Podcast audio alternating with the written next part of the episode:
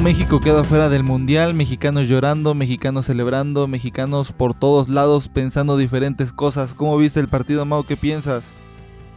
¿Qué tal, mi Jorge? Pues aquí de nuevo, ahora más tristes que nunca porque México vuelve a quedarse en ese cuarto partido que resulta que nos afecta mucho más de lo que aparenta. Bueno, al menos eso lo demostraron algunos jugadores. Eh, el partido en sí me parece que fue regular, no, no pasó ni a ser bueno ni malo, creo que entre regular el partido en cuanto al planteamiento me parece que no, no fue bueno, ya que se, para mí siento que se regalaron dos cambios, me refiero a, a Rafa y a Edson, creo que pudo haberse cambiado un poco el esquema para que otros jugadores tuvieran en cuanto a los cambios, oportunidad de jugar. Y de ahí, pues Brasil me parece que pone el talento en el segundo tiempo, ya que en el primero, pues sí le costó bastante trabajo, porque México supo presionar bien desde su salida, estuvo presionando a Brasil por mucho tiempo en el primer tiempo. Hubieron jugadas de peligro de parte de México, pero no fueron las más precisas, ya que la defensa de Brasil estuvo intentando bloquear eh, tanto a Chucky, a Chicharito, prácticamente que no se vio. Y ya de ahí me parece que el medio de contención de, de, de México, en este caso, pues no estuvo, no, fue como otras veces, porque la alineación me parece que fue un 4-3-3 de entrada. De entrada, sí. Entonces, me parece que poner a Rafita, pues yo no dudo de sus capacidades, pero en este partido me parece que se queda muy corto eh, creo que solamente tiene una intervención que cae en un error para que Brasil empiece a atacar. Y de ahí pues eh, algunos toques de balón y pues toda la responsabilidad en medio campo le queda a Héctor Herrera y a, Andrés Guardado, que también me parece que, que Guardado se vio presionado por ciertos momentos. Ya después en el segundo tiempo Brasil toma la delantera con ese gol de Neymar, me parece que, que toman mal parada la defensa aunque Carlos Salcedo intentó evitar con una barrida el, pase del balón. Exactamente, que, que, nos sorprendió, ya lo hablaremos más adelante. Pero sí, de ahí el, el gol de Brasil. Eh, México empieza a envolverse un poco en desesperaciones y trata de volver otra vez a la ofensiva. Los cambios me parece que en este caso pues se desperdician. Sale Rafa, sale Edson, que no da un buen partido y pues se quedan jugadores que a mí me hubieran gustado ver, porque me parece que Raúl Jiménez fue, fue el único cambio acertado, salió por Chicharito. De ahí, en, bueno, eh, Jonathan Dos Santos también entra acertadamente a tener un mejor control de pelota en medio campo. Y Miguel Ayun por Rafa Márquez, que a final de cuentas viene como que a complementar un poco de lo que le hizo falta a México. A mí me hubiera gustado ver a Tecatito, a Marco Fabián, eran otros jugadores que le pudieron dar al menos eh, algo de refresco a, al ataque de México, al medio campo también, dependiendo cómo, cómo hubiera planteado el partido Osorio, ¿no? Ahí México se queda corto de nuevo en el cuarto partido y pues así, así es el fútbol, mi, mi estimado Jorge. ¿Tú cómo viste el partido? Pues bueno, el, el partido en sí creo que, que, ambas selecciones salen con un parado táctico diferente. Si nos damos cuenta cómo había estado jugando Brasil, había estado jugando con un 4-3-3. Y en esta ocasión salió con un 4-2-3-1. Entonces, eh, de, primera instancia sorprende a la selección, ¿no? Porque la selección esperaba un 4-3-3. Eh, al verse superados los brasileños, reestructuran su, su juego al minuto 25, minuto, minuto 30 y en vez de estar jugando con un 4-2-3-1, juegan con un 4-3-3 y es cuando las bandas empiezan a entrar y empiezan a atacar de mayor, de mayor consistencia a México. De parte del parado mexicano, la verdad es que no me desagradó del todo el, el, el parado, sin embargo, el primer parado, sin embargo, sí siento de que era innecesario meter a Rafa Márquez en ese instante si después lo ibas a sacar para desperdiciar dos cambios. Yo creo de que Edson no debía de haber jugado el partido, a pesar de que desde mi perspectiva gana algunos balones, pierde otros balones, pero eh, en términos generales su, su ritmo es medio. Yo creo que debía de haber entrado la Jun desde un principio en esa banda. Y, yo creo que se debió haber jugado con un 4-2-3-1. Se debió de haber jugado muy ofensivo, tratando de que Carlos Vela no eh, tuviera el balón en el centro y que estuviera libre y no apoyado de un lado de las bandas. Eh, encuentro opiniones divididas acerca del juego de Carlos Vela, ya que desde mi perspectiva no tuvo un buen partido. Sin embargo, escuché a otros comentaristas que decían que tenía un gran partido. Pues yo la verdad que lo vi desaparecido. Nada más le vi ganar dos balones bueno, un balón a, a, cosa, Wagner, creo que se llama el, defensa lateral derecho, y, un de, y una también a Felipe Luis. Eh, a Chucky Lozano le vi ganar varias a ambos, a ambos defensas. Creo que dentro de lo que pudo hacer, hizo medianamente lo que pudo. Eh, creo que Rafa Márquez los primeros 25 minutos sí le da mucho, mucha estabilidad al, al juego mexicano. Y esos 25 minutos daban para soñar de que se podía ganar el partido, sinceramente. Eh, hubo un disparo muy interesante de Carlos, de Héctor Herrera, no sé si, si, lo recuerdas, que se quita la barrera de Miranda y creo que es Thiago Silva o Casemiro el que le tapan el disparo en, el minuto 20, muy interesante esa jugada. Pero de ahí te digo, en el instante en el que reestructura Brasil, se empieza a ver débil la, el seleccionado mexicano. Sin embargo, Rafa Márquez como que tenía la autoridad, ¿sabes? Y daba la seguridad de que todo estaba tranquilo y de cierta forma vamos a decir que se tenía contenido el ataque brasileño. Eh, si te acuerdas cuando estábamos platicando eh, vía WhatsApp del partido, eh, analizábamos de que ya se necesitaban hacer unos cambios, unos ajustes rápido. Y yo lo que hubiera hecho hubiera sido en automático hacer un cambio un 4-2-3-1. O sea, meter a la Jun, sacar a Edson, metes a Tecate, para que apoye a Carlos Vela y Carlos Vela tenga más juego en el centro del campo. Y yo hubiera preferido sacar a Chicharo, que Chicharo igual se vio desaparecido.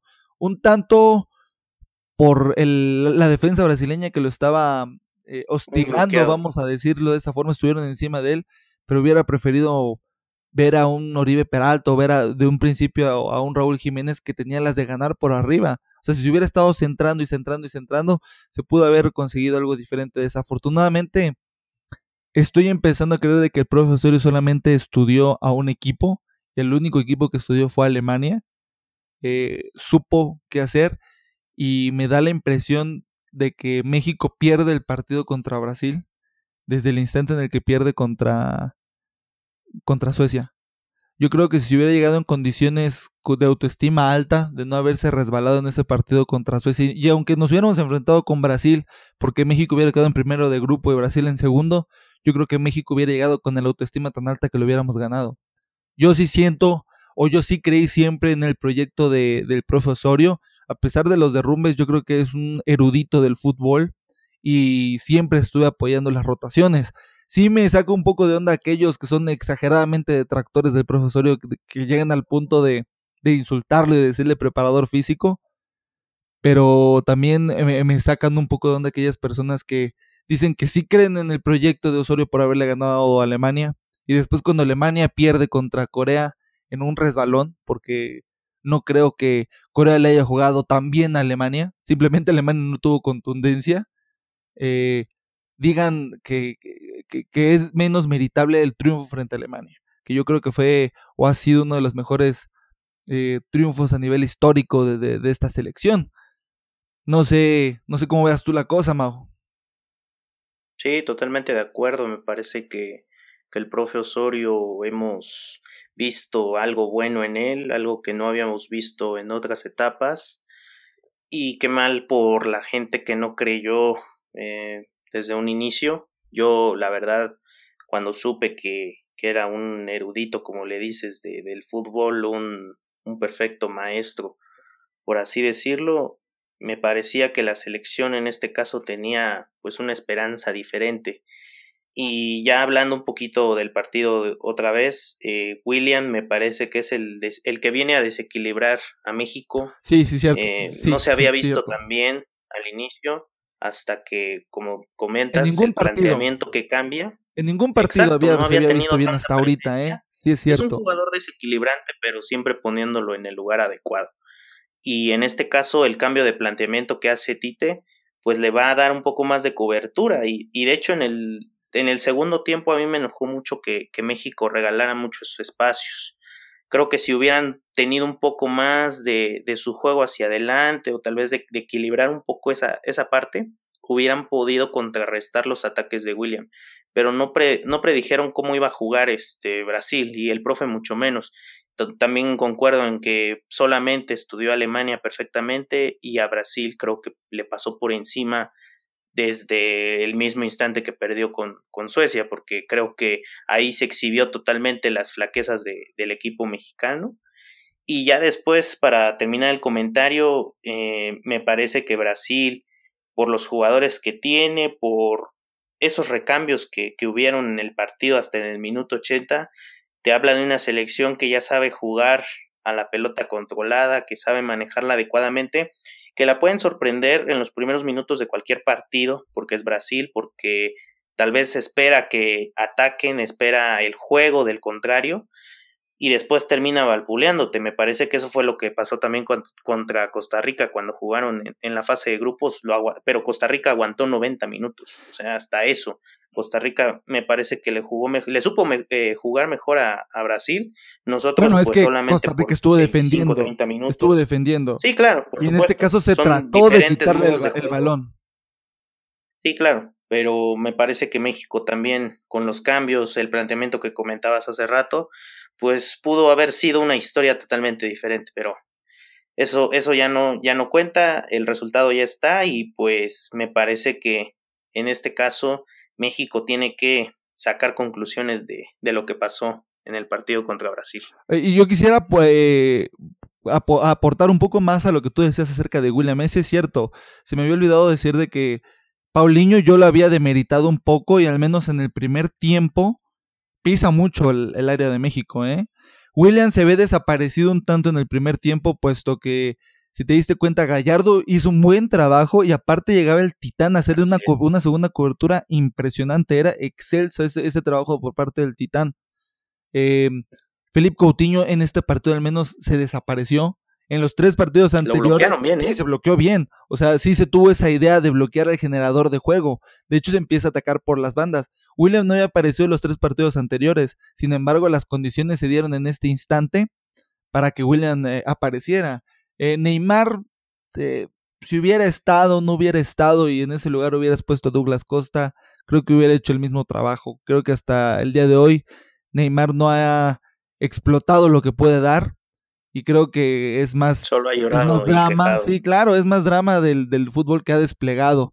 Pero regresando al tema de, de México, nos lleva a pensar a una cosa. ¿Esto es un fracaso o no es un fracaso? Solamente dos selecciones desde 1994 han pasado en todas las ediciones a octavos de final, que es la selección brasileña y la selección mexicana. hasta este antes de que empezara este mundial también había sido Alemania, pero Alemania ya no pasó. Entonces, eh, ¿qué tan lejos podríamos estar de las potencias mundiales si es que nosotros sí estamos siendo capaces de llegar al, a la siguiente fase? Y por supuesto saber si ¿Esto es nuestro techo deportivo o es una cuestión de mentalidad? ¿Es una cuestión de falta de fútbol? ¿Qué es lo que tú crees que podría estar pasando por ahí, Mau? Pues el proceso, como bien comentas, eh, de Osorio, pues creo que ambos lo respetamos, eh, se pasó caminando. Eh, una parte que sí veo probable es de que tal vez Osorio, hablando por, por la parte técnica, le hizo falta conocer un poco más a los jugadores.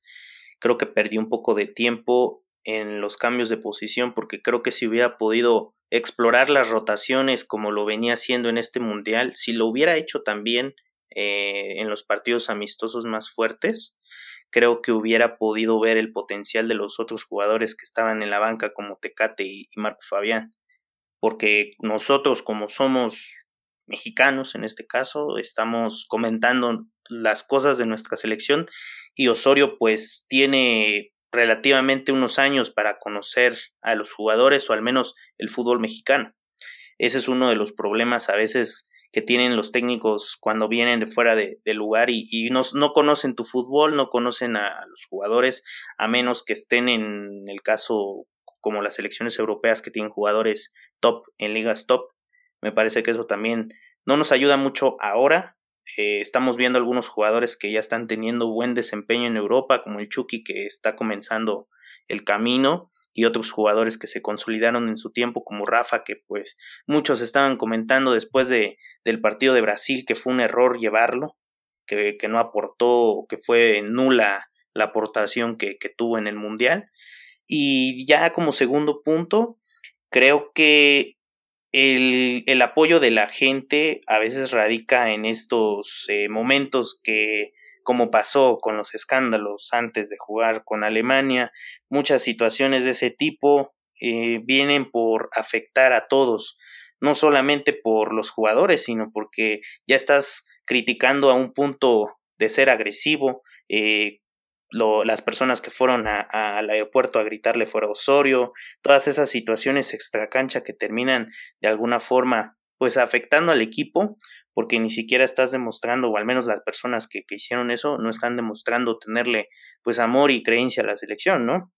Y ya eh, hablando de este proceso, me parece que es un fracaso porque se, nos volvemos a quedar en, en este cuarto partido eh, no se hicieron bien las cosas en cuanto a los cambios, en mi, en mi punto de vista. Eh, creo que se pudo haber aprovechado un poco más el juego de Brasil, a pesar de que tienen los jugadores que tienen. México, esta generación, a mí me parece que tenía para llegar a ese quinto partido, más jugadores en Europa, eh, jugadores desequilibrantes como el Tecate y el Chucky. Tal vez no tenemos una defensa tan fuerte como un Roble, pero creo que en este caso tanto teníamos un portero muy fuerte como un Roble. Salcedo. Exactamente, también Guillermo Ochoa que pues no se ha rendido y ha seguido en, en Europa tratando de llegar a la élite. Eh, creo que tenemos jugadores y no creo que nos haga falta un poco más, tal vez estar un poco más concentrados, tener más atención, como esos problemas típicos que, que nos pasan a nosotros como personas.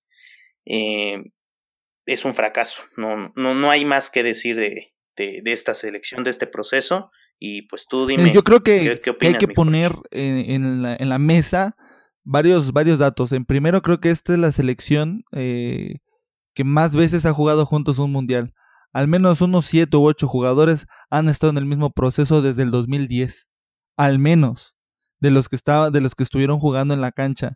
2010, 2014 y 2018. Lo que sorprende es ver de que algunos todavía no se logran entender. Ya vimos de que Guardado y HH sí se, se alcanzan a entender bastante bien, pero les faltó. Eh, de cierta forma les faltó. Eh, de cierta, desde cierta perspectiva, el pasar a, a, octavos de final de siete formas consecutivas junto con Brasil, se podría decir que es un éxito. Y fíjate que a mí no hubiera importado perder con Brasil, si se hubiera perdido de una forma decente, si se hubiera perdido en las rayas, si se hubiera perdido por alguna genialidad como la que tuvo Maxi Rodríguez en el 2002, digo en el 2006, perdón, este, frente a Argentina, o haber perdido eh, por un penal que no era penal en 2014 contra Robben, cuando la mayor parte del tiempo se le dominó a Holanda. Eh, si, se, te vas de esa forma, te deja como que un buen sabor de boca la selección, ¿sabes? aunque muchos digan, ah, jugamos como siempre, no, este, jugamos como nunca, perdimos como siempre, que es un lema muy común aquí en México. Eh, aún así, a mí me hubiera gustado ver morir a la selección en la raya. Creo que eh, se empieza a ver una, una muerte anunciada, vamos a decir así, por parte de la selección en el instante en el que Osorio deja de ser fiel a su estilo. Y su estilo es hacer rotaciones y jugar conforme al rival. Creo que desde el episodio pasado que hablamos de la, de la pérdida contra Suecia, hablamos de eso. Y yo creo que ese fue el punto de, de empezar a ver una crónica que ya se venía, que venía para abajo. Eso por un punto. Y por otro lado, eh, yo creo que, la, que esta selección, estos jugadores son muy buenos.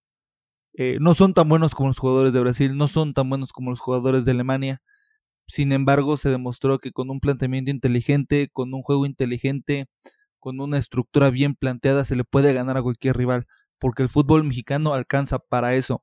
Es un fútbol muy fuerte, creo que es un fútbol eh, de acondicionamiento físico superior a cualquiera de otros de los fútboles. O sea, al minuto 80 mirabas que los demás equipos ya estaban dando las últimas y México seguía corriendo como si nada, no sé si te fijaste en eso.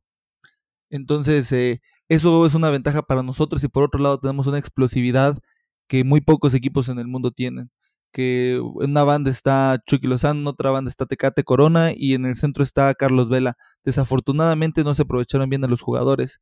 Entonces, eh, yo diría que es mitad fracaso, mitad victoria, porque seguimos haciendo historia en el aspecto de que seguimos clasificando a los octavos de final. Bien, mi Jorchi. Bueno, ¿cómo, cómo viste, qué, jugadores destacarías de, este proceso y, qué jugadores no, tuvieron tanto éxito para ti? Empezando desde atrás, me iría con Guillermo Ochoa. No sé por qué Guillermo Ochoa le ha ido tan mal en Europa. No lo sé. Si es un gran portero. Las estadísticas dicen que este es el, portero que más atajadas tuvo en el Mundial con 29 atajadas. Cinco más que el siguiente, creo que es el de, el de Corea. Creo que era el de Corea el que hizo 24 atajadas. Entonces, me sorprende que, que no lo haya contratado el Madrid en su momento o el Barcelona y que hayan preferido a otros arqueros como Claudio Bravo, como este Keylor Navas. Ahorita ya viene al ocaso de su carrera, posiblemente el siguiente mundial sea su último mundial. Si no me equivoco, tiene 30 años. No sé si tienes sí, ahí el dato. A ver, vamos a ver. Creo que sí tiene 32 años. 32. 32. Es muy probable que este sea su último mundial, ¿eh? Yo digo al que igual sí llega al, otro, al, ¿eh? Porque en forma física me parece que está impecable. Se ¿no? mantiene, ¿no? Sí. Se mantiene. Con un poco de suerte llega al siguiente mundial. Va a ser su Aún último así, de Qatar, yo digo. Se ve muy bien. Eh, en la defensa, eh, yo creo que Hugo Ayala pues ya está grande, tiene 32 años, es muy difícil que se logre mover hacia Europa, pero creo que tuvo un mundial medianamente bien. El único partido que yo le vi mal fue el de Brasil y creo que fue responsabilidad de Osorio por no haberle dado más minutos. Hubieron partidos como el de Suecia en el que pudo haber entrado a jugar y no se le metió. Eh, el Titán Salcedo acaba de demostrar que es el defensa central titular eh, de México, es probablemente el mejor defensa. Lo demostró en este mundial y creo que tiene la categoría y las facultades para saltar a un equipo de mayor envergadura. Eh, se me antojaría un Schalke, se me antojaría un Borussia, no sé cómo veas tú que eres fan de Borussia. Lo veo difícil porque está Mats y está Boateng. Aunque te Pero diré para que un Borussia necesitan defensas nuevos, ¿eh? Porque porque ya viene cambio generacional, ¿no? Exactamente. Y luego creo que las condiciones del Titán creo que no estarían solamente para jugar en Alemania, podría irse a España, podría inclusive ahora dependiendo lo que haga el Barça con Jerry Mina, pues podría ser una posibilidad, eh, repetir la, la historia de Rafa, pueden ser muchas posibilidades. Yo creo que muchos equipos van a estar viendo cómo actúa ahora, pues esperemos que el mercado de fichajes se mueva favorablemente y que pueda cambiar. Favorable. Yo sí creo que puede ir ahí eh, otro jugador que ya tiene toda la categoría para saltar a un fútbol de mayor envergadura, es Jesús Gallardo. No sé si tú lo ves igual que yo, pero tiene todas las características para saltar a un Porto, a un PCB, a un Ajax, a tiene un material este, y Feyenoord. Tiene con qué. Condiciones, tiene con qué. O, juego. o bien podría saltar un equipo chiquitito de la, de la Premier League, ¿eh? Tiene con qué. Podría ser. Nada más estaría bien ver cómo se desempeña con Rayados. No sé si hay alguna cláusula como la de Pizarro que, que podría ir a, a Europa, pero me, me parece que podría esperar seis meses para jugar en Rayados y ver cómo no, va, se desempeña. De que, de que, va a esperar, va a esperar. Y porque... tiene que. Yo digo que si tiene que irse, se va a ir a un buen club, como el Chucky, que se va al PCB, que me parece que te das cuenta cuando un jugador ya lo necesita. Y para mí tuvo un formidable mundial, creo que fue una de las sorpresas más buenas que tuvimos en la defensa. Sí, más agradables. Edson yo creo que se va a quedar en México un largo rato, se nota que le falta mucho callo, o sea, mucho labor defensiva. Es muy bueno al ataque, pero defendiendo está creo chavo, que le faltan bastantes cualidades. Si tiene 19, ¿no? 20. O 20, algo así. 20. Está, chavillo. El Titán tiene 24, Mau, tiene nuestra edad. Está sí. cabrón. Y ya se mira más grande. Tiene que mira curtirse viejito. Edson porque creo que en el América eh, no cerró tan bien como lo habíamos comentado en, en liguilla pero yo creo que con unos dos años más eh, podría, podría, ser material sí, de exportación. Tiene, tiene, tiene con qué, pero le falta pulir. Eh, ya se rumora altamente que Héctor Herrera va a saltar al Barcelona, que está dispuesto a pagar 40 o 50 millones de euros al Barcelona por él. Ya dado que Paulinho eh, ya está grande y es muy probable que ya empiece a tener menos minutos. Ya se va Iniesta, entonces necesitan a un jugador que cubra ese puesto y francamente después del partido que vimos ahorita contra Brasil, nada le quita a ninguno de los dos jugadores, ¿eh? Tiene pase, tiene defensa, tiene ataque, tiene disparo a media y larga distancia, tiene centros, es un gran jugador y yo creo que tiene las facultades para saltar a un mejor equipo. Aunque se dice que la Roma sería su equipo idóneo. No sé qué piensas tú. Ah, y también el Olympique de Lyon eh, ya ofreció 20 millones por él y el Porto rechazó. Pues sí, eh, a mí me encantaría que se fuera en el Barça. De hecho, Héctor Herrera tiene 28 años. Me parece que. En el, punto, en el mejor punto, ¿eh? necesita irse ya un equipo élite, porque ya en el Porto, pues ser capitán, ganar títulos. Creo que ya necesitas algo más fuerte y creo que es el momento indicado para, para HH que, que se vaya a mi Barça, porque como lo comentaste, Iniesta se fue, eh, Paulinho podría ser moneda de cambio, aprovechando que pues está teniendo un buen mundial y por la edad, creo que podría marcharse a otro equipo que pues lo quiera. En el Barça no es el jugador titular, está Rakitic, eh, Busquets, y podría encajar ahora que Iniesta se fue, pero es cuestión de ver encajar sin problemas. ¿eh? Cómo, cómo, cómo, estaría la alineación ahora de, del Barça con, con HH. Sí, tiene facultades para, quizás este podría quitarle lugar a, a Philippe Coutinho y que Philippe Coutinho se vaya de extremo, que también lo hace muy bien en el Barcelona de extremo. ideal. Eh, hay con qué meter a la chacha ahí. Sí, posiblemente entre comiendo banca, pero de a poco se podría empezar a afianzar de un lugar. Y ah, evidentemente le conviene al fútbol mexicano, porque significaría que para el Mundial de Qatar llegaría en su punto más álgido de experiencia, combinación eh, técnica. No sé qué pienses tú al respecto. Van a ser 32 años, entonces creo que 32 años. sería su último mundial el principito o el zorro, no, el zorro plateado, ¿cómo le decían? El zorro del desierto. Andrés. No, el zorro del desierto era Jared Borghetti. Ah, sí es cierto. Me la. Me decían el zorro, creo, algo así, porque salió del Atlas. Sí. Y yo creo que ya viene de regreso, yo creo que acabamos de ver su último mundial. Ya es hora de que hay un relevo que muy probablemente será el Guti. Eh, él va a entrar en, su, puesto. Va a, ser, va a llegar con 35, pero yo digo que también como en el caso de, de Ochoa tiene buena forma física, entonces dependiendo si sigue jugando en el ¿eh? Betis y tiene, tiene, tiene, oportunidad de cambiarse a otro equipo en dentro de la liga, no sé, un Valencia por, por citarte un nombre, eh, algo de media tabla para arriba, posiciones de quinto, sexto lugar, un poco más arriba tal vez. Eh, si cambia o a otra liga, podría tener posibilidades, porque si Rafa jugó su quinto mundial con la edad que tiene y como estaba todo, pues ¿por qué guardado, no? Yo ya lo miro muy difícil, porque está grande. Y no creo que un equipo como el Valencia, como la Real Sociedad, o como no sé qué otro te gustaría, Deportivo La Coruña, o no sé, este... Ya está muy abajo. ese fue su equipo, ¿no? Ese fue su equipo antes. No, otro equipo, este, ¿qué te gusta? ¿Reactivo de Huelva? No, también está muy abajo. No, menos. otro equipo, otro. Sevilla, Sevilla, si quieres. hombre, lo queman los, los, del Betis. lo miro, lo miro muy difícil. Lo miro muy, muy, muy difícil. El Athletic de Bilbao podría ser otro equipo, eh, pero este, lo veo muy difícil. Yo creo que va a venir de regreso y creo que no va a ir al siguiente mundial.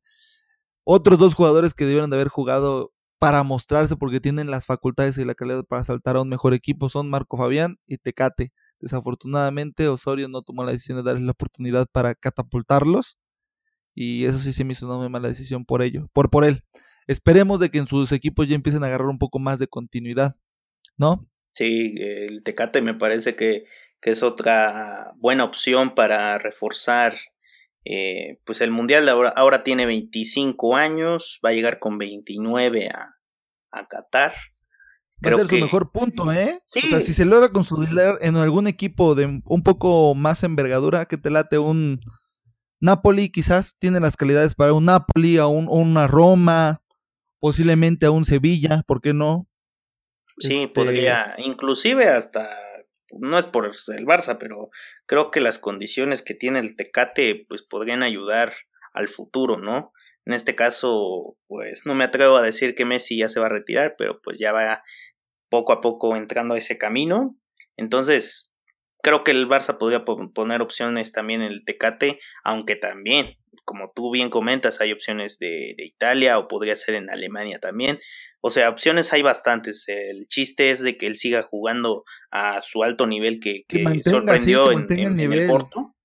Pues que mantenga el nivel y ya veremos qué es lo que sucede. Y bueno, Marco Fabián para mí creo que tiene facultades para saltar un mejor equipito sin tener que ir a un equipo muy grande porque dudo que tenga las facultades para.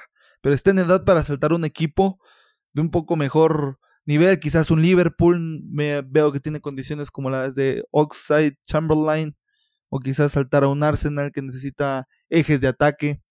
Tiene facultades para. Y en la delantera ya mira un chicharito que no tarda en regresar. Oribe Peralta acaba de renunciar a la, a la selección. Eh, Raúl Jiménez ahorita va a hacer pruebas en. va a tratar de, sobresalir en, en, la Liga Premier, que es una liga bastante competitiva, un equipo que acaba de ascender. Eh, con un poco de suerte puede hacer algo bien ahí. Y finalmente creo que eh, hay dos jugadores que se pueden empezar a anexar a, la selección mexicana y que no dudo que vayan a llegar, que son el Guti, el Guti está ahorita, que creo que va a ocupar el lugar de guardado y también a Pizarro. Rodolfo Pizarro creo que va a ser el nuevo integrante de la selección mexicana y creo que va a ser un integrante del medio campo y se va a afianzar con un puesto. Y es muy probable que el próximo técnico de la selección mexicana, en dado caso Sorellano esté, juegue con un 4-3-3 muy, muy, muy al ataque. No sé cómo veas tú esa, esa situación. Sí, concuerdo totalmente contigo. Me parece que Pizarro ya tiene las condiciones para empezar a, estar con la selección. Esperemos que, que, no agarre rencor como en su caso pasó con Carlos Vela en 2010. O con Jonah Dos Santos. Sí, exacto. Entonces, eh, me parece que Pizarro tiene condiciones. Me gustaría agregar dos nombres más, porque creo que es lo que va a suceder. El caso de Diego Laines, que actualmente pues... ¿Es cierto, Diego Laines? Desempeño correcto y sobresaliente en, el torneo de esperanzas de Toulon. Creo que es un buen jugador que también tiene bastante genialidad, eh, tiene pase, tiene capacidad de, visión al campo para ver eh, posibles eh, jugadores de como eje de ataque que lo acompañen. Em, tiene, tiene, buenas condiciones, ¿no? Ya, ya se irá viendo ahora con América cómo se desempeña este torneo y que también podría ser material de, exportación a Europa. Y el otro caso es el de Víctor Guzmán de Pachuca, que pues... Oh, es cierto, ¿eh? ¿eh? Pues se lesionó, eh, tuvo la mala fortuna porque él era uno de los candidatos también para poder asistir a este mundial. Em, se lesionó, eh, fue algo desafortunado, pero me parece que ya ahora que empieza el torneo más recuperado, que empiece otra vez a jugar el fútbol que le caracteriza, también es un buen jugador que puede tener calidad de exportación y al menos yo, yo esperaría ya verlo en la siguiente convocatoria que, haya. Me parece que en este septiembre se vuelve a jugar un partido de fecha FIFA. Este Víctor Guzmán Mau es un contención nominal. Entonces podría hacerle mucho bien al ataque mexicano, ¿eh? Y yo creo que él es otro de los que va a saltar a Europa junto con Diego Laines, junto con el Guti, junto con Pizarro. No les veo más de dos o tres años en México a ninguno de los cuatro jugadores. Sí, hay buen futuro, hay buen semillero. Y también el Chucky Lozano, que no dudo que en medio año ah, salta a un equipo de mayor envergadura, ¿eh? No dudo que termine. No dudo que termine en el Borussia, que necesita jugadores baratos y rápidos, ágiles, porque siempre su juego ha sido así o termine en algún equipo de, de, España o quizás en algún equipo de la Liga Premier. No lo dudo que en medio año salte. Sí, es buena opción para que, para que se vea en otras ligas y pues en un equipo top de, de Europa, ¿no? Esto también nos viene a reflejar o nos viene a decir si Osorio va a continuar o si tú quisieras que Osorio continuara o si te gustaría que llegara otro técnico, Mau. Pues a mí sí me gustaría que continúe, o sea, no solamente por lo de Alemania, sino porque tiene condiciones como técnico y también para poder armar un proceso, porque creo que si tú apuestas por un proceso largo y que te pueda dar resultados a largo plazo, creo que México no, no, no tendría ningún error en seguir con Osorio.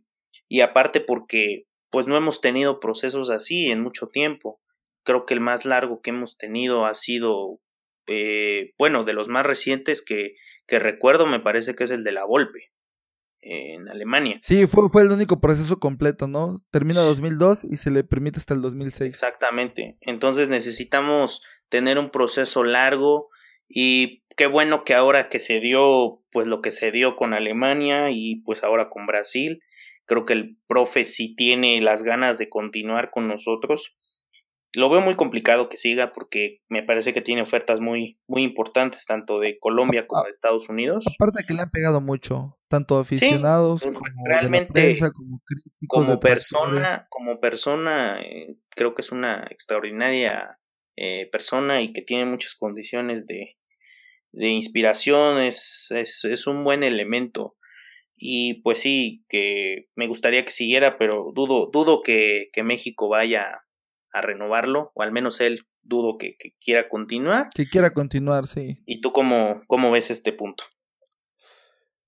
Yo igual quisiera que se siguiera el proceso al menos cuatro años más, sin embargo, después de la, de la, de la crítica tan fuerte que él ha recibido estos tres años, que han llegado a meterse con su persona, eh, si yo fuera él no dudaría también en dejar a México, o sea, si me voy a Estados Unidos, me pagarían una lanísima, y si yo fuera él que soy colombiano, ahorita que ya quedó eliminada Colombia y que muy probablemente destituyan a, José Peckerman, es muy probable que lo llamen. Y si yo fuera colombiano, eh, aceptaría ese puesto sin ningún problema.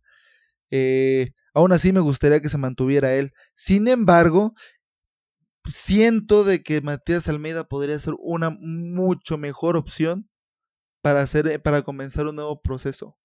creo que conoce mejor a los jugadores mexicanos ha logrado cosas impresionantes con jugadores mexicanos, además de que ha mantenido un gran nivel con jugadores que no son tan buenos, ¿sabes? Y no es porque los jugadores mexicanos sean malos, sino de que el plantel de Chivas no tenía los mejores mexicanos posibles. Eh, veo un, un, buen candidato en él y cualquiera de los dos me gustaría muchísimo.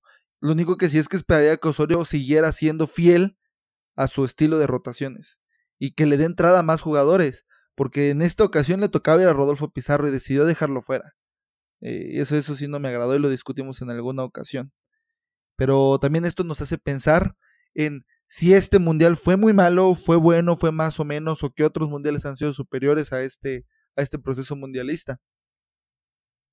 Sí, creo que concuerdo otra vez contigo. Eh, podría ser una buena opción, dado que eh, la mejor experiencia que tienes o que tuviste fue la de Chivas, aparte de pues, estar en, River como jugador y como técnico.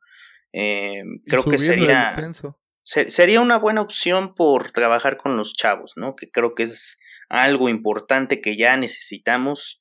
Eh, si Pachuca o, otros equipos como Chivas o a veces América, eh, Pumas, que trabajan con, con juveniles y que pueden, pues tenemos el ejemplo de Héctor Moreno en el caso de Pumas, creo que si eso se lleva a la selección, en el sentido de que pues ya está el, el, proyecto de, de, Matías Almeida, por, por decir un nombre, eh, que va a trabajar con ellos en el proceso, pero que también va a involucrar a, otros jugadores con experiencia y que ya saben lo que, por decir en este caso Héctor Herrera, Andrés Guardado, ya saben lo que es ir a un mundial, ya empezar un poco a complementar ambas experiencias de ser un juvenil, de ser un jugador con experiencia mundialista en Europa, etcétera.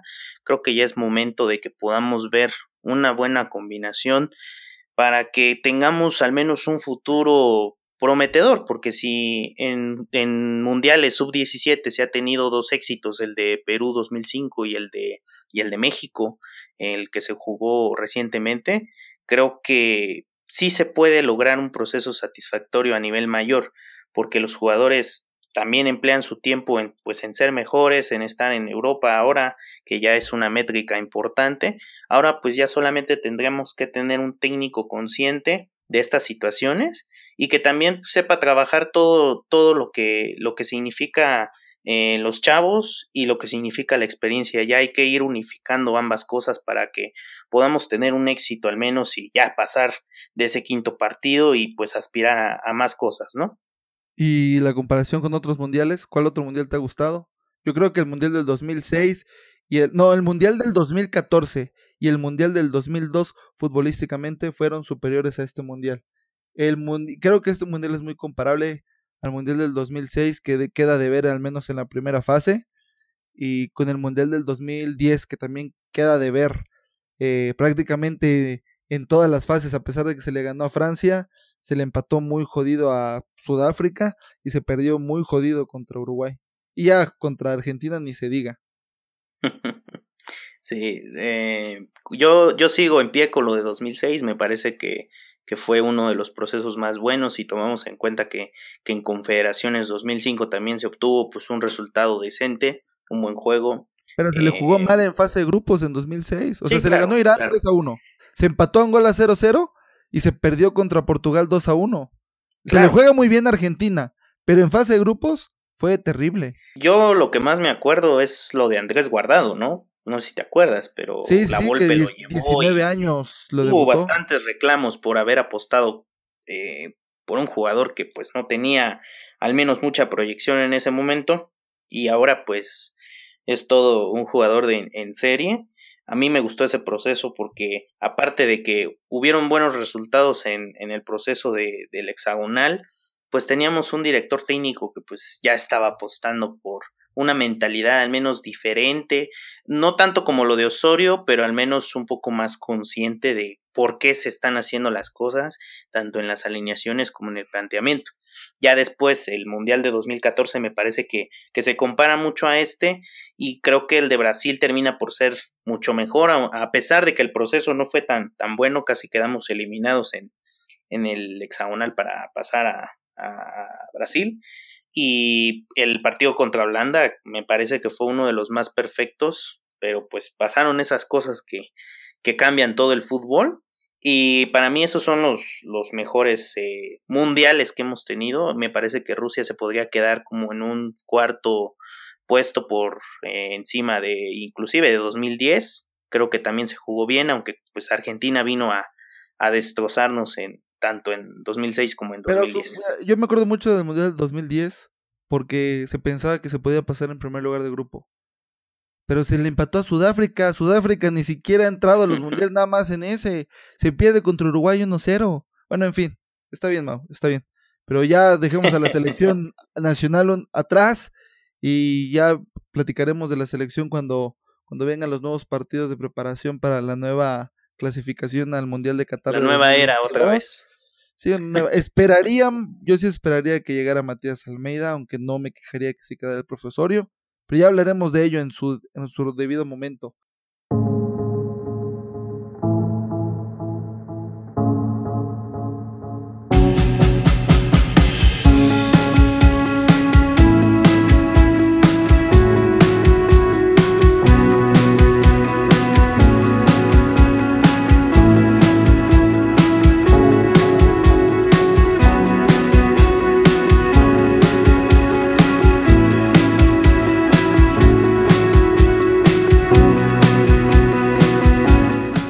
Parece si nos vamos al Bélgica-Japón que no nos quedó de ver para nada el partido?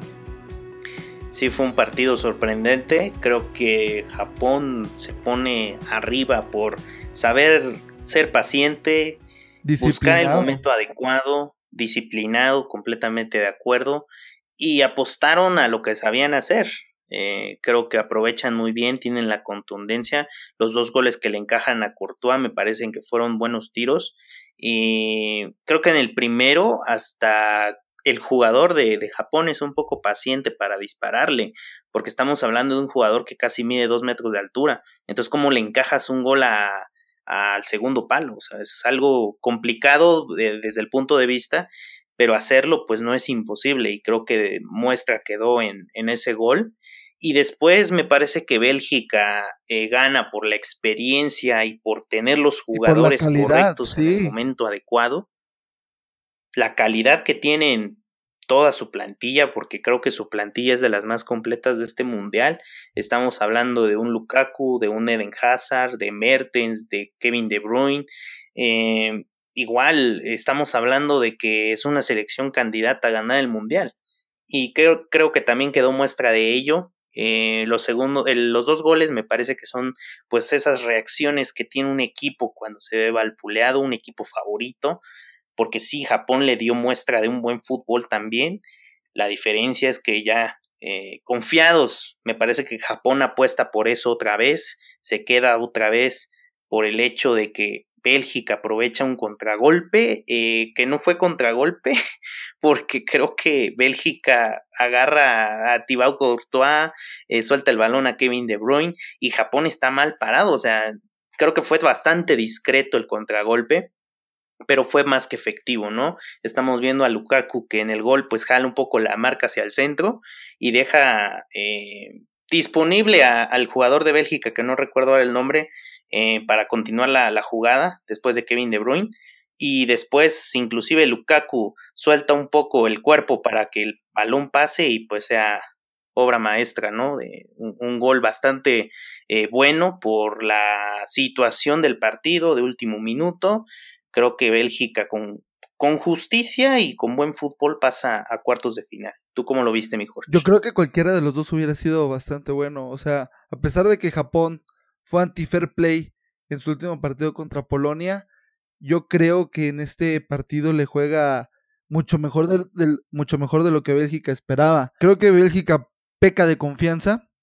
Creo que piensa que Japón no lo va a atacar como lo atacó.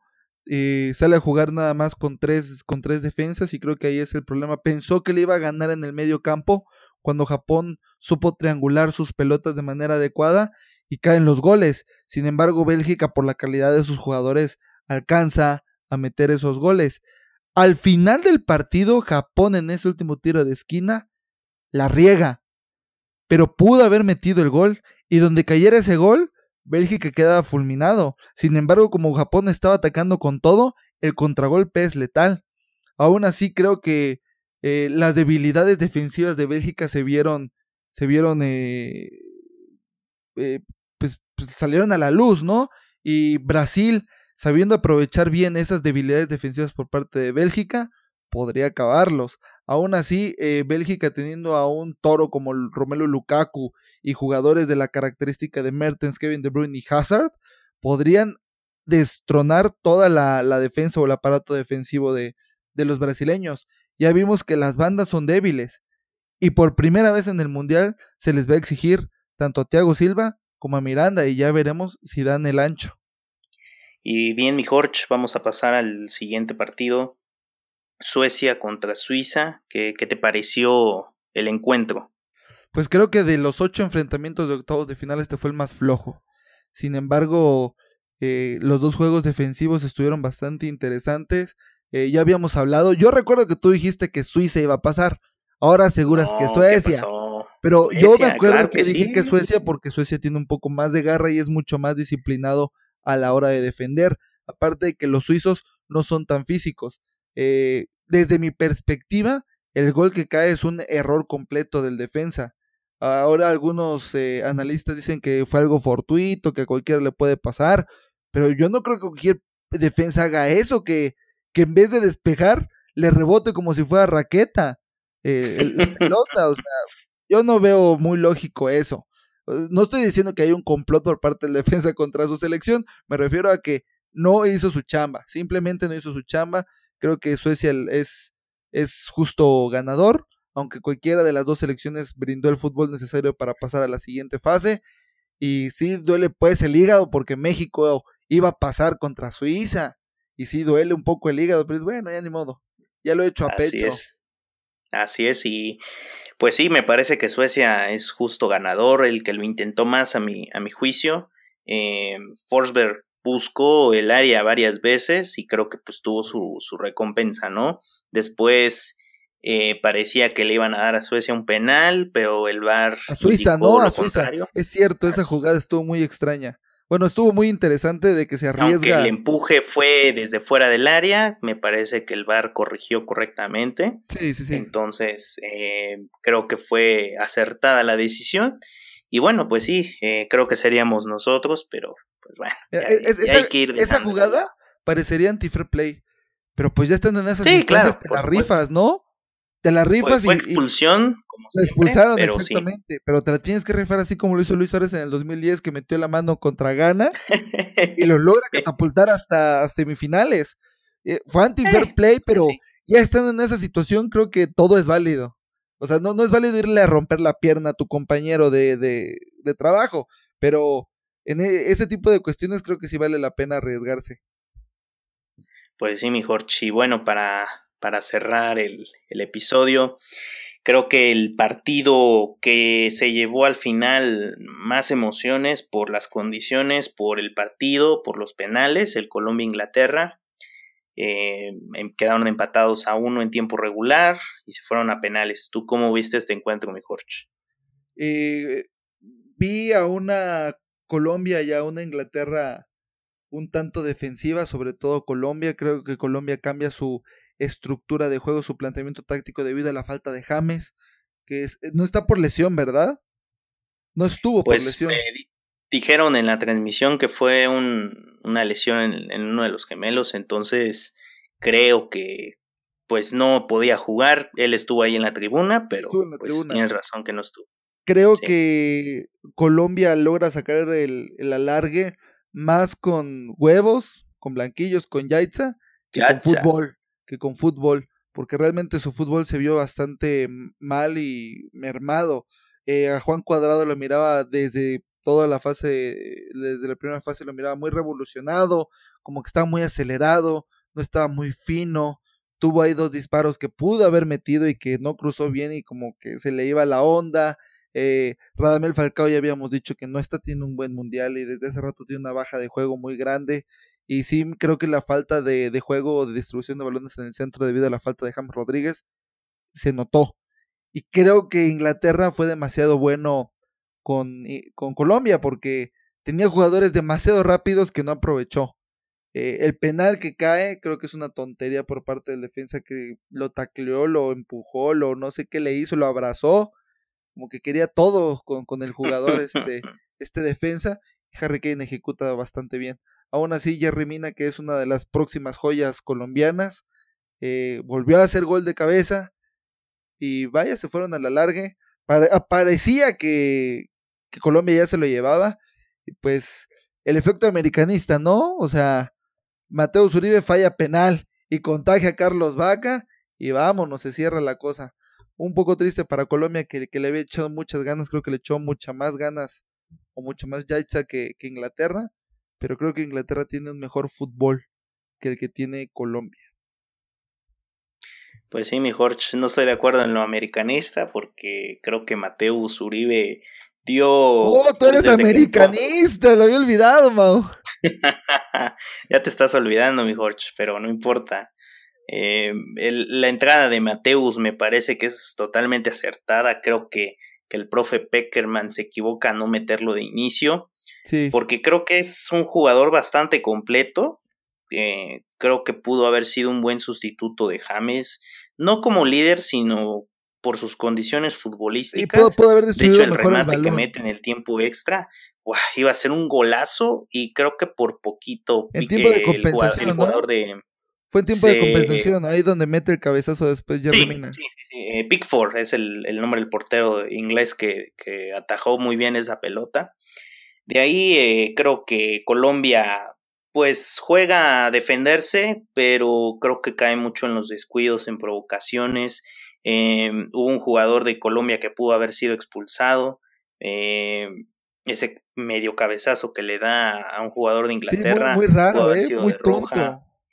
Eh, lo del penal, eh, creo que Colombia tuvo muchas desconcentraciones, que creo que es lo que termina, pues por un lado, eh, dándole la derrota, y por el otro lado, que pues fue un conjunto colombiano que pues, se murió en la raya desde el punto penal, el gol de Jerry Mina. Em, Quintero me quedó mucho a deber, yo pensaba que él iba a poder pues mostrar ese talento que demostró en, en, River Plate. Me acabo de enterar que es un jugador cedido del Porto. Entonces, eh, creo que tiene muchas condiciones para poder sobresalir en el fútbol de, Europa. Eh, lo mostrado en River no es casualidad. Eh, mucha gente pues sí se quedó con esa espinita de no ver a, a Juanfer Quintero en su mejor forma. Me parece que también eh, Mojica como lateral y Arias también tuvieron buen trabajo. Mojica más que nada tuvo el valor de, de atravesar el medio campo, mandar algunas pelotas. Creo que todos los jugadores colombianos deben de estar satisfechos a pesar de que pues tuvieron el error con Japón en, en un inicio, varios deslices, pero que creo que terminan dándolo todo. Una tristeza que, que Falcao no, ya no esté en el nivel óptimo que, tenía que estar. Eh, creo que era un jugador que. Exactamente, pues ya, ya no es el jugador que era antes. Y Cuadrado, que también termina enredándose un poco, tuvo ahí una jugada también de remate, un error garrafal de Inglaterra en la parte del medio campo, que pudo haberle dado al menos ese gol que necesitaba Colombia ya pronto para poder equilibrar un poco la balanza. Y pues de los penales, eh, creo que sí, Mateo Zuribe quería colocarla muy bien en el, en el ángulo, pero pues se le pasó un poco la mano y pues Carlitos Vaca también termina errando el, penal, una selección de Inglaterra que pues sí por poquito pasó, porque creo que, que en los tiempos extra Colombia supo jugar bien, supo aprovechar bien el cuarto cambio. Eh, Inglaterra Creo que minutos antes de que fuera el gol de Jerry Mina ya estaba haciendo tiempo, se confiaron mucho. Entonces me parece que fue, fue un gran partido y pues esperemos que, que en el próximo mundial nos vaya mejor a, a, los latinos. Y bueno, Mau, ya están definidos los cuartos de final. Ya hablamos de nuestras perspectivas acerca de los primeros encuentros, que son Uruguay, Francia, Rusia, Croacia. ¿Qué me puedes decir del Brasil, Bélgica? ¿Quién crees que puede ganar?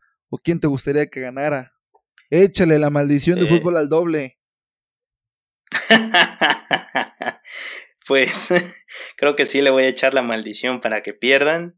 En Brasil tiene condiciones y las aprovechan adecuadamente como lo hicieron con México y si saben manejar el balón, que creo que lo hacen bien, pero eh, Bélgica también tiene esos jugadores, es como un choque de trenes grandes, ¿no? Estás viendo una selección de Brasil con una buena generación de jugadores y también Bélgica, creo que va a ser el mejor partido de, estos cuartos de final.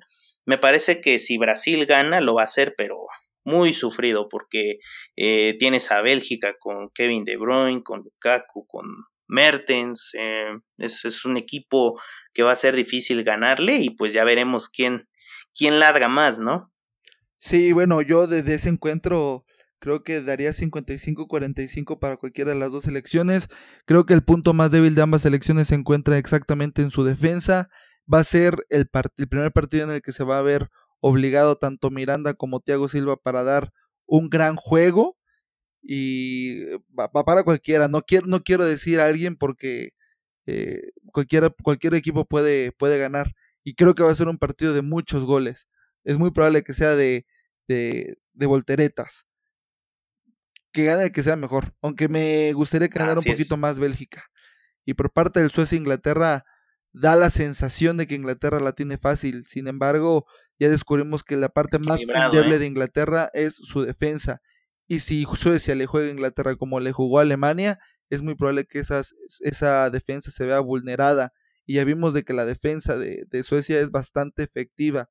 Y es muy probable que Harry Kane no tenga ninguna posibilidad frente a estos, a estos robles y tendría que aprovechar mucho su velocidad de Inglaterra. Bien, yo pues concuerdo también contigo, pero me parece que igual va a ser un partido sufrido para ambas selecciones. Me parece que por los cambios que podría tener Inglaterra en la parte complementaria del partido, pues yo siento que Inglaterra podría llevarse por muy poquito este partido. Sí, podría ser. Vamos a ver qué es lo que sucede. ¿Y ya podrías decir quién es el campeón mundial de fútbol? Mm, ¿Ya tendrías? No, todavía no me la, todavía no me la juego, eh, porque le tengo un poquito de fe a, bueno, no es que le tengo un poquito, le tengo mucha fe a Uruguay que pueda desplegar un fútbol inteligente contra Francia, así que yo creo que, que hasta pasados estos cuartos podríamos decir un nombre, un candidato. Yo creo que con base, ¿Tú ya lo tienes definido? yo creo que va a ser Francia, eh. Francia todavía no ha jugado a su máximo potencial. Revolucionó como a cuarta, quizás a quinta, sin meter el acelerador a fondo contra Argentina. Y yo creo que, si no me equivoco, la llave sería, si gana Francia, sería contra Brasil o contra Bélgica. Y ahí tendría que ver el verdadero nivel francés, ya que la, la probable llave en la final se ve un poco más sencillo, si es Suecia, si es Rusia, si es Croacia, si es Inglaterra. Eh, quizás el equipo más difícil de todo esto sea Croacia, y aún así Francia tiene el fútbol como para arrollar a Croacia. En dado caso, Croacia llega. A ver cómo, a ver qué dicen los rusos, ¿no? a ver, no, bueno, sí, tal, tal vez y, y Rusia llega a la semifinal. Salgan con los Yaitza otra vez. Rusia entre su motivación, su Yaitza y su público y su disciplina, porque son un fútbol muy disciplinado, eh, podrían llegar a la final. Pero pues ya dame tus redes sociales. Así es mi Jorge, arroba Mau Martínez es en Twitter e Instagram y las tuyas. Jorge35 en Twitter e Instagram. Tenemos las redes sociales por si nos gustan seguir tanto en Facebook como en Twitter, que es arroba fútbol al doble. Ahorita que vienen los cuartos de final, muy probablemente vamos a estarle dando más tiempo a Facebook Live o a Facebook para que eh, puedan ir a ver nuestras transmisiones y nuestras opiniones eh, previas a los cuartos de final entre, lo, entre, tiempo y tiempo y nuestro análisis final. ¿No, Mau? Así es, mi Jorge. Pues primero espero que vengas. Sí, ya voy a ir, porque supuestamente ibas a venir. Ibas a venir en el día del partido de, México-Brasil, pero bueno, ya, te estaremos esperando por acá. A ver qué, qué, qué, qué pasa con estos cuartos de final. Perfecto. Entonces esto fue... Fútbol al doble.